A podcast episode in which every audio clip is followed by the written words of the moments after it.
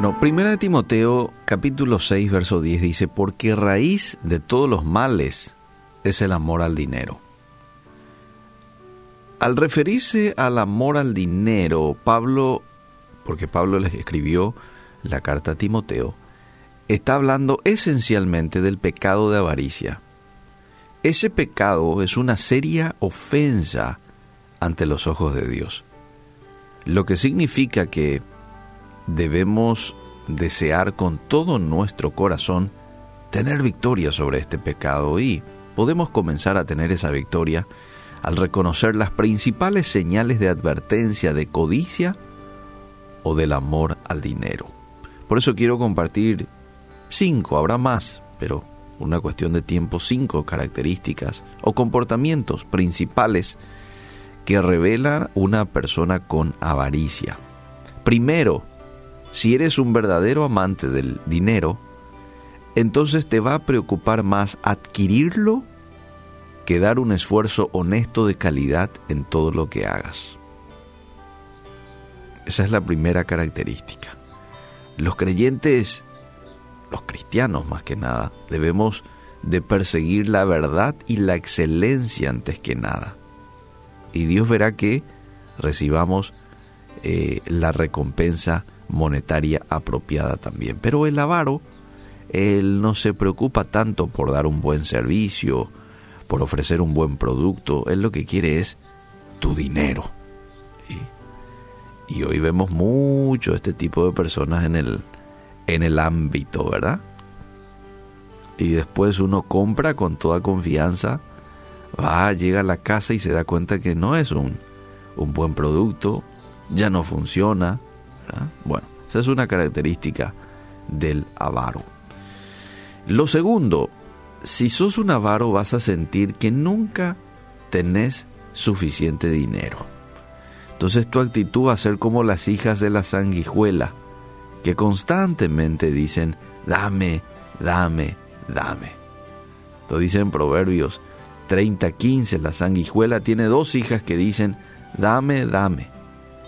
Tres cosas hay que nunca se sacian, dice el texto.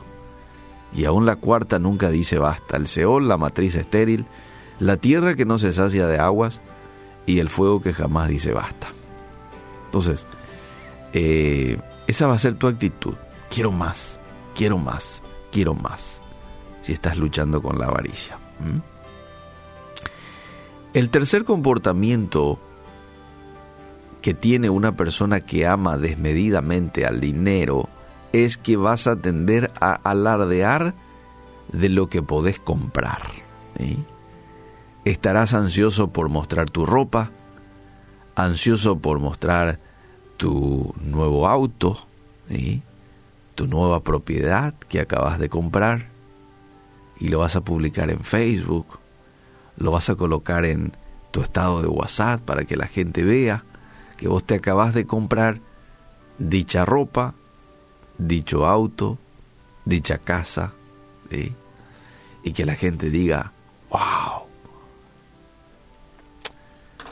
Bueno, esa es otra característica. También vemos mucho en nuestra sociedad. Mucho. Y vamos al cuarto, cuarta característica.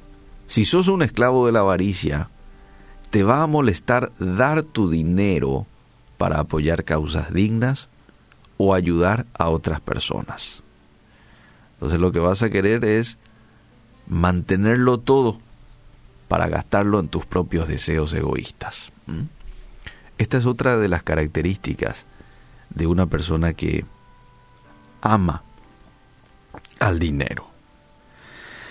Esa persona está centrada en uno mismo casi vos ni ves, pasa desapercibido la necesidad que otra gente tiene allá afuera, porque ni te fijas luego. Y si te presenta alguien este necesitado, esa persona dice, bueno, eh, tiene que aprender a trabajar, yo no le doy el dinero a un a, cualquiera, y siempre encontramos justificativos. Finalmente, si amas al dinero, es probable que peques para obtener más. Eso puede incluir defraudar en tu declaración de impuestos o en tu reporte de gastos. Eso puede incluir darle mal el cambio a los clientes. Eso puede incluir explotando a tus empleados o servidores o no pagándole lo justo por un trabajo. Pedís que alguien venga a cortarte el patio, ¿verdad? A limpiarte el patio. Y vos sabes que lo justo es 50 mil, pero vos le das 30 mil nomás. Ah, porque querés eh, retener un poco más el, el dinero. O un producto X que vas y compras y te dice cuánto cuesta tanto, sí, pero dame a tanto y le bajas y le quitas ganancia al otro porque vos querés ahorrar dinero o vos querés beneficiarte. Es una característica de un avaro. Sí, está bien, yo creo que tenemos que cuidar también nuestra economía. Somos administradores de una familia y tenemos que hacer que el dinero alcance, pero no por eso le vamos a quitar ganancia a nuestro prójimo. Jesús dice, amarás a tu prójimo como a ti mismo.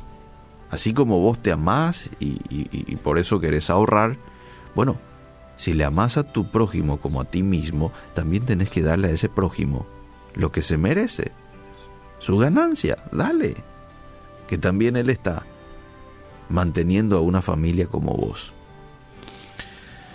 Bueno, Deuteronomio 6.4, y con esto quiero terminar, dice, si amás a Dios, con todo tu corazón, con toda tu alma, con todas tus fuerzas. Ese es el mandamiento más importante que lo encontramos allí en el Antiguo Testamento. Luego Jesús lo vuelve a ratificar en el Nuevo Testamento y lo acabo de citar, ¿verdad? No solo dice amarás a Dios con toda tu alma, mente y fuerza, sino que el segundo y gran mandamiento es amarás a tu prójimo como a ti mismo. Si nosotros amamos de esta manera a Dios, ninguno de estos síntomas van a estar en tu vida para estorbar tu búsqueda de Él. Eso es lo que Jesús quiso decir cuando dijo que no podemos amar y servir a Dios y al dinero. No se puede, no entra. O vas a amar y servir a Dios y menospreciar un poco al dinero o viceversa. Entonces en esta mañana qué bueno es que podamos centrarnos y decirle de todo corazón, Señor, quiero amarte, pero no quiero amarte de palabras solamente o de manera superficial. Hoy quiero amarte con todo mi corazón, con toda mi alma, con todas mis fuerzas. Este amor nos va a blindar de ser hombres y mujeres avaros, avaras. Gracias Dios por tu palabra. En esta mañana te agradecemos por hablarnos de manera clara, como siempre, con relación a este tema. Hoy queremos aprender a amarte a ti, Señor, con todo nuestro corazón, alma, fuerzas, y amar a nuestro prójimo como a ti mismo. Ayúdanos, Señor. En el nombre de Jesús. Amén y amén.